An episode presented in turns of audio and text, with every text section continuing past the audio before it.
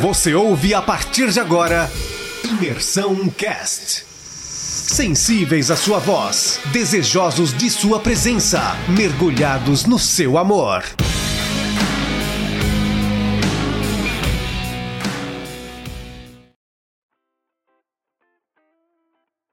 Fala galera, hoje nós trataremos do capítulo 11 de Êxodo e que começa Deus falando que ia trazer mais praga para o povo do, pro povo do Egito.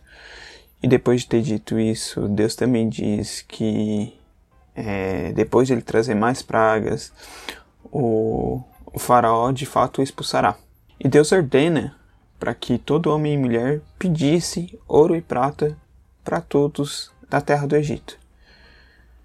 E uma coisa que me chamou muita atenção nesse capítulo é que Moisés era, ele era muito bem visto, tanto no meio dos israelitas quanto no meio dos egípcios. O capítulo ele trata que é, Moisés ele diz que morrerá todo primogênito, desde o primogênito de Faraó até a da serva. E também é dito nesse capítulo que contra os filhos de Israel, nem mesmo o cão é, morderá, moverá sozinho.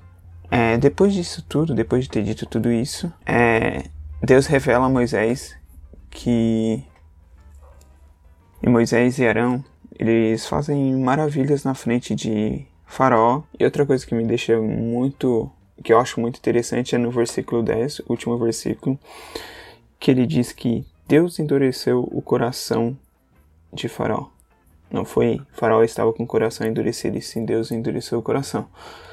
Eu queria tratar sobre duas coisinhas, sobre dois pontos que eu acho importante nesse capítulo, que eu vejo que é importante nesse capítulo, que é o seguinte: uma, Moisés era muito bem visto, tanto aos olhos do povo de Israel, quanto ao povo do Egito.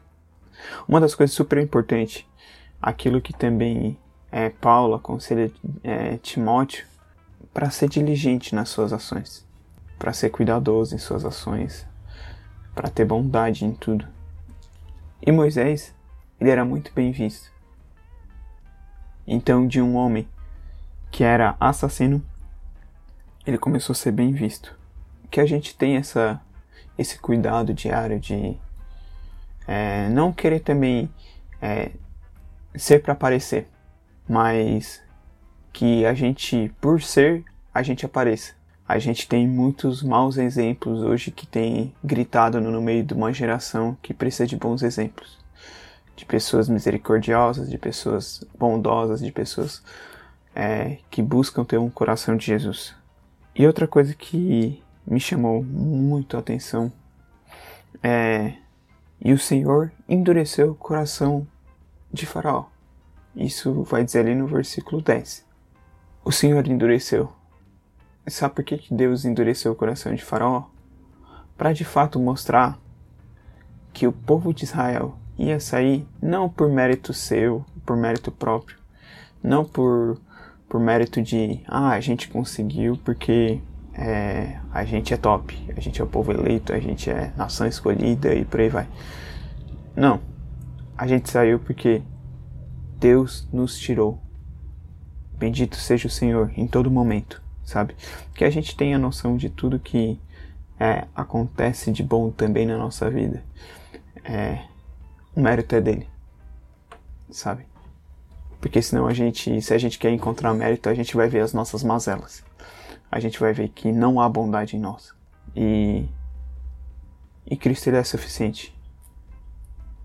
Ele é suficiente em todas as nossas insuficiências. Então, que a gente tenha noção que no meio das nossas lutas, no meio da, das nossas lutas diárias, daquilo que a gente está passando, que a gente venha depositar a nossa esperança em Cristo, que a vida eterna seja o suficiente para nós. A gente não é o fragmento que nós estamos vivendo. Deus ele sabe o plano. Jeremias 29 vai dizer isso. Porque os pensamentos dele são bons.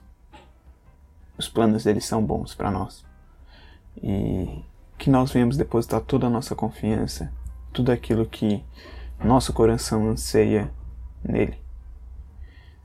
É isso aí, galera.